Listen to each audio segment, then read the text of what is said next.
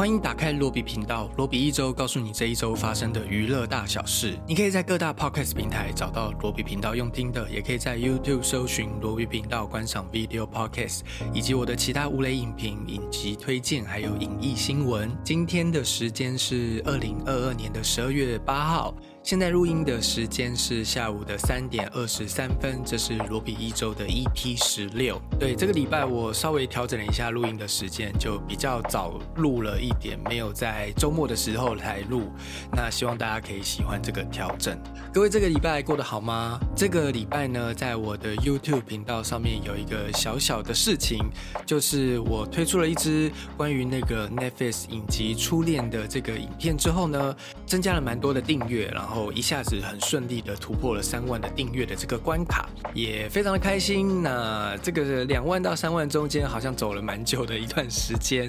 请大家继续多多的支持我的频道呢。未来走向可能还是以电影还有电视剧一半一半的比例吧，这样子。就在这边谢谢每一个订阅的朋友们。OK，让我们开始今天的节目吧。以下是二零二二年十二月二号到十二月八号的一周新闻。第一则新闻是杨紫琼获选《时代》杂志二零二二年的指标人物。这个新闻大概就是在讲《时代》杂志选出了今年的年代艺人、年度艺人，比如说有 Blackpink 啊，年度运动员是一个阿郎贾居，这是谁啊？是那个洋基队的法官 Judge。的那个野手，然后年度人物是六十岁的好莱坞华裔巨星杨紫琼。杨紫琼出生于马来西亚，出道的时候是一个女打仔，以武打戏撑住。今年呢，则是以《妈的多重宇宙》这一部电影打破了大家对她的定义。杨紫琼代表性的角色，除了《妈的多重宇宙》这部电影当中的妈妈之外，还有《卧虎藏龙》里面的于秀莲，《零零七》的庞德女郎，还有翁山书记，以及《疯狂亚洲富豪》的那一个婆婆，男主角的妈妈。今年《时代》杂志就是把她选为了这一个 Icon of the Year 年度指标人物。那在这一个杂志的访谈当中，杨紫琼特别谈到了她所代表的一个力量的一个新的现象。她说，至今没有任何一位亚洲女性得到过奥斯卡金像奖的最佳女主角。这个事情呢，一直在她的心头，就是在她的脑海当中，好像真的有一点，就是在帮杨紫琼在明年的奥斯卡奖上面宣传推广哦。除了年度艺人、年度运动员，还有年度指标性人物之外，时代杂志还会选出年度风云人物。去年得下这个年度风云人物的是科技巨擘马斯克。今年呢，马斯克依然有入围，还有习近平啊，还有推翻堕胎法案的美国最高法院，以及乌克兰总统泽伦斯基主导川普调查案的美国共和党众议议员钱尼，以及贝佐斯的前妻斯考特，还有伊朗的抗争者共同角逐这一个年度风云人物。下一则新闻是观众傻眼，基努里维当众下跪磕头三次谢粉丝。这是基努里维最近在宣传他的新片《捍卫任务》最新一集《捍卫任务四》的时候，来到了巴西圣保罗的动漫展。因为现场的粉丝非常的热情，他为了向这些粉丝表达谢意，先是鞠躬，之后突然下跪，然后磕了三个头，引起所有粉丝们的尖叫欢呼，然后也把这个影像拍了下来，之后放到推特上面。引发非常多人的转传，还有点阅。基努里维是一个非常帅，然后还具有票房实力的一个好莱坞男星。他的经典代表作品包括了《捍卫战警》啊，《骇客任务》啊，还有《捍卫任务》啊等等的电影，也一直是一个在这个时代里面大家非常喜欢的一个电影明星，非常的亲民，他的形象非常的好。许多网友看完那个影片之后就讲到说，只有基努里维会做这样子的事情，真的是很难想象一个这样子好莱坞的天王级的电影明星。会向观众、粉丝在现场下跪，然后谢谢大家。这真的是我觉得应该是现场的观众才要去跪谢他的感觉吧。所以他做这件事情是一个引发了非常多反应，然后大家感到惊讶的一件事情。下一则新闻是国长事件害威尔史密斯被换角，阿丁二导演罕见表态了。那威尔史密斯呢，就是在今年的奥斯卡奖上面发生了那一个对克里斯洛克的国掌事件之后，除了被奥斯卡颁奖典礼拒绝邀请之外，大家也讨论着他未来的演艺事业会不会因此而受到影响。前阵子我们看到他有出来对着镜头道歉了。然后最近也有看到一些他在串流上面的芯片，他也有出来做宣传等等的。那最近呢，就有新闻去访问到了 Gary Rich，就是阿拉丁的导演，真人版阿拉丁的导演。这部电影当中，威尔史密斯饰演的那个神灯精灵，当然是整部电影中非常重要的灵魂人物。就有人去问 Gary Rich 说，如果要拍续集的话，这部电影阿拉丁真人版要拍阿拉丁二的话，那会不会要考虑换掉威尔史密斯呢？那 Gary Rich 则是表示了自己跟威尔史密斯过去合作的经验非常的愉快，也从未遇过这么有趣而且慷慨的人。自己认为威尔史密斯不管演什么角色都不觉得有问题。似乎是力挺威尔史密斯继续饰演这个角色，但好像他也没有把话说死啊。在下一则新闻，则是《灌篮高手》的电影版本在上个礼拜的日本上映了之后呢，标出了十二点九亿日币的一个票房成绩。在这部电影上映之后，也引发了新一波的《灌篮高手》的热潮。怎么感觉今年好像就是一个很隆重的怀旧年？不知道是不是真的是疫情之后，大家都想要回到过去，然后曾经美好的那些日子，所以最近的影视作品都有浓重的怀旧感，而且都非常的成功。像是今年年初的《捍卫战士》《独行侠》，到最近的这个《First Love 初恋》啊，再到《灌篮高手》这部电影啊。都是一个大叔阿姨情怀的一些，都成为年度现象级的一个作品。当然，这部电影非常多的人很想要第一时间就知道电影版本到底演了些什么。网络上面也有很多的一些爆雷的影评了，或者是爆雷的解析啊，一些资讯，我还是还没看，所以。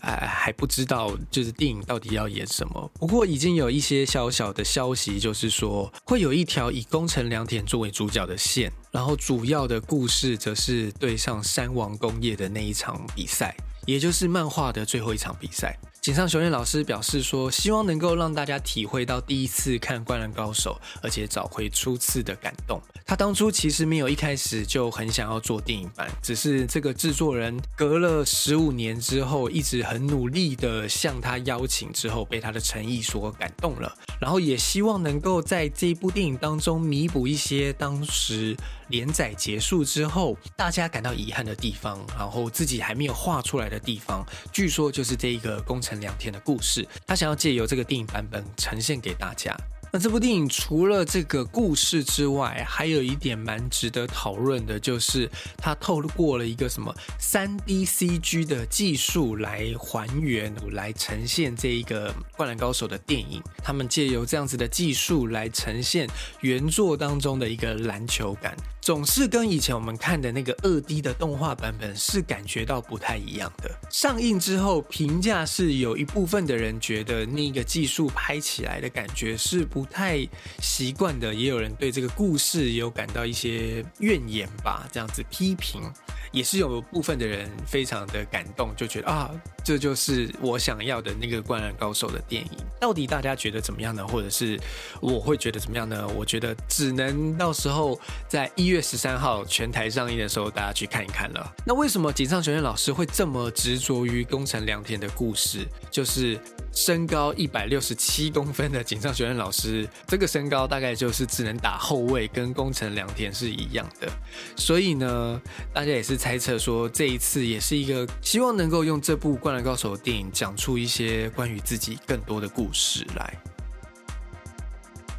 接着，今天的最后一则新闻是二零二二年的票房总体检，阿汤哥攀升崖高峰，猛登年度冠军。那这个新闻就是在做一个今年度二零二二年的票房总整理。虽然今年十二月还没有过完，而且过几天之后还有这个影史票房冠军的《阿凡达》推出的续集《阿凡达：水之道》即将上映，我想应该是可以挤进这个排行榜的一部电影。那他回顾了今年的电影市场呢？第一波的春节档，呃，我不知道大家记不记得今年的春节档，其实电影市场上面是非常的冷清平淡的。一直到二月的这一部日本动画片剧场版的《咒术回战零》，才有第一部电影打破了亿元的票房关卡，最终拿下了两亿三千多万的票房，登上了年度的第四名。然后到了三月的时候，则是有罗伯·派丁森主演的这一部《蝙蝠侠》。这部蝙蝠侠也突破了亿元大关，紧接着还有一部台湾的恐怖片《咒》，也是横扫全台，拿下了连续四周的票房冠军，最后票房来到了一亿七千万，成为今年唯一一部挤进年度票房前十名的台湾电影。那也在金马奖上面入围了十三项大奖，最后获得两个奖项，绝对是今年现象级的一部台湾恐怖片。那在漫威电影宇宙这个系列呢，今年推出了三部院线的作品，五月月。的时候是《奇异博士二：失控的多重宇宙》，最终票房来到了两亿四千万，成为年度第三名。七月上映的这个《雷神索尔：爱与雷霆》则是以两亿两千五百万，成为年度票房第五名。而仍然在上映当中的《黑豹二：瓦干达万岁》，目前票房来到了两亿一千六百万，占据在年度排行榜的第六名。那紧接着在五月上映的这一个《捍卫战士：独行侠》，除了是年度票房冠军，以七亿三千万称霸了今年的台湾年度票房冠军之外，也是台湾影史票房的第七名，刷新了阿汤哥在台湾的一个票房成绩。而且这部电影大家都想要在大荧幕上。面获得独家的身临其境的那种体验，跟着阿汤哥一起飞在空中上面的感觉。所以在今年底的时候，这部电影即将要再重新上映一次，可能又会再推升这个票房成绩。那其他挤进年度票房前十名的电影，还包括了《侏罗纪世界：统霸天下》，是今年的票房亚军，拿下了三亿三千万的成绩。另外，以一亿七千万排在年度第七名的《航海王》剧场版《红发歌姬》这部电影，也创下了《航海王》剧场版最高的票房纪录。《小小兵二：格鲁的崛起》则是以一亿四千万占据在年度排行榜的第九名，而年度排行榜第十名的，则是巨石强森主演的 DC 电影《黑亚当》。截至十二月一日的票房，目前大概是一亿四千多万的票房成绩。那在华语电影的方面，第一名当然就是我们刚刚讲的有破亿的《咒》，接下来有我吃了那男孩一整年早餐的七千万，还有流麻沟十五号笑脸诶，都是突破三千万的成绩。接着接近三千万的，则是有明雄鬼屋、头七，还有时代革命。排在后面的则是素还真这部霹雳的电影，然后最后真相有一千五百万。还有你在我心上这部爱情电影也拿下了一千五百万的票房成绩，排在第十名。好的，接下来我们来看看这个礼拜要上映的新片。首先是串流的部分，在 Netflix 上面，这个礼拜有一部《吉勒摩·戴托罗之皮诺丘》的这个动画电影，就是由这个奥斯卡名导吉勒摩·戴托罗所打造的这一部定格动画的小木偶。改编自这个一八八三年的同名儿童小说，讲述这个木偶小男孩皮诺丘踏上了他的魔幻冒险的旅程，看起来会是一个黑暗奇幻风格的一个歌舞片。大家知道今年有两部小木偶的动画电影吗？一部是可能算是真人版电影吗？就是迪士尼家的那个皮诺丘的真人版电影，然后 Netflix 则是有这部黑暗版本的《极乐魔·戴托罗之皮诺丘》，感觉。这应该一定不会是一部我们之前看过的 小木偶的故事，不像是迪士尼那一部，就是一个哎你。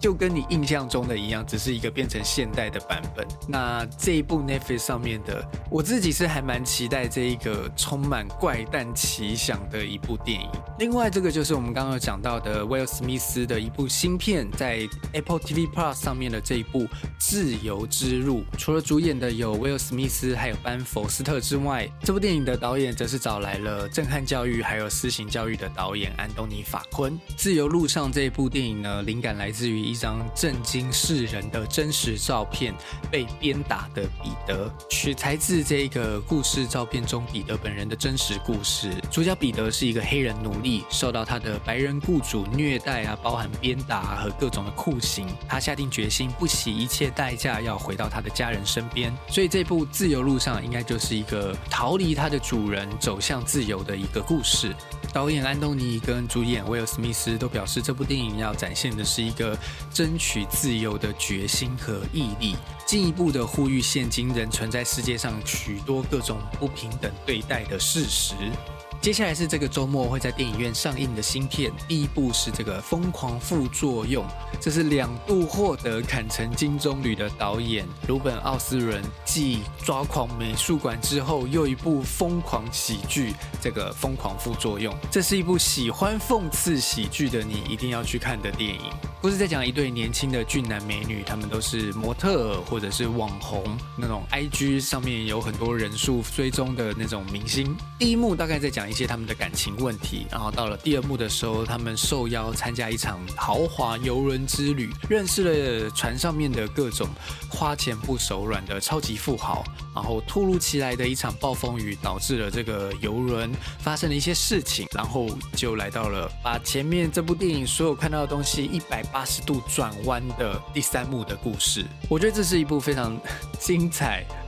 的讽刺喜剧，很适合一些看不惯一些有钱人啊，或者是装模作样的高级知识分子啊等等这些人的所作所为的你，去可以去看看这部电影。再下一部是《鱼之子》，这是一部日本电影，这是日本导演冲田修一的新作，主演是能年玲奈，还有柳乐优弥，以及夏凡，还有基村勇斗。《鱼之子》这部电影改编自一个鱼君宫泽正之的一个真实人生，凭着满腔热血闯出一片天的一个传奇人物。导演跟编剧前田四郎继《横道世之介》之后再度合作，细腻的刻画鱼之子美宝从童年、少年到青年各个时期的喜悦与迷惘，糅合出一个有苦涩有温情的人生故事。再下一部是一个韩国电影，叫做《失控正义》。这个电影的故事在讲双胞胎弟弟死后，哥哥为了要替他复仇，主动进入一个少年的抚育院，与里面的同伙们展开以暴制暴的残酷对决。再下一部也是一个韩国电影，叫做《咒盲神探》。这是一个韩国古装的惊悚电影，在讲主角金秀是一个看不到的盲人，却拥有精湛的针灸术，获得了御医的认可，让他入宫去服侍宫里面的人。某一天，在黑暗当中拥有模糊视力的这个主角金秀，亲眼目睹到一宗死亡的案件，在他打算揭开真相的瞬间，却发现了有更大的阴谋和秘密，也让自己的性命受到了威胁。大概就是这样子一个盲人看到了不该看到的东西。再来，这是一部《侠探特工赎罪行动》的动作片，这是一个布鲁斯威利所演出的一个 B 级动作电影吧，不需要介绍。再下一部呢，这个叫做《爱情在车上》的一部日本电影，那这是金刚信治所执导的一个青春公路电影，讲述着在一辆车上的四个人生失败组奔驰在甲州的街道上面，是一群。努力生活着年轻人之间性与爱的一个故事。再下一部，这是一个日本的动画片，叫做《好想传达你的声音》，是声优团体 Now on Air 的首部动画电影配音作品，由跳跃吧时空少女还有花牌情缘的制作公司 Madhouse 打造的一个青少女成长原创动画。好想传达你的声音。接下来这一部是洪长秀的电影，叫做《小说家电影》，这是在柏林影展拿到了评审团大奖，还有入选到今年的台北电影节、多伦多影展，还有浮城影展、纽约电影节的一部电影，是洪长秀这个作者导演的第二十七部长片，并与他的缪斯女神金敏喜。第九度的合作，写不出小说的小说家造访远方好友的书店之后，在路上遇见一位电影导演，还有他的妻子，谈起那部最终没有被改编成电影的小说。三人随后在公园里面巧遇，决定不再演戏的女演员。小说家与女演员相谈甚欢，甚至相约要把那部没有改编成的小说拍成电影。两个人回到书店，就与新之共饮，女演员则沉沉的睡去。好，这当然是呃红长袖的影迷不要错过的一部电影。接下来这是一个中国电影，叫做《这个杀手不太冷静》。改编自日本导演山谷信息的代表作《魔幻时刻》，加入了开心麻花式的搞笑的各种趣味，在中国市场是创下了百亿台币的票房纪录。由票房女星玛丽率领着开心麻花的搞笑高手们，共演一场让人笑到喷饭的爆笑戏中戏。最后有一个动画的剧场版，就是关于我转生成史莱姆这档事的剧场版《红莲之半篇》。好，这是一个关于我转生成史莱姆这档事的一个首部剧场版的动画电影，由轻小说的原作者福赖担任这一部剧场版的编剧。以上就是这个周末会在电影院或者是在串流上面上线上映的各种新片。OK，这一集节目就到这边，有什么意见的话，欢迎留言让我知道。喜欢这个节目的话，请给我五星好评，或者在 YouTube 上面按个赞。我们下一期节目再见了，拜拜。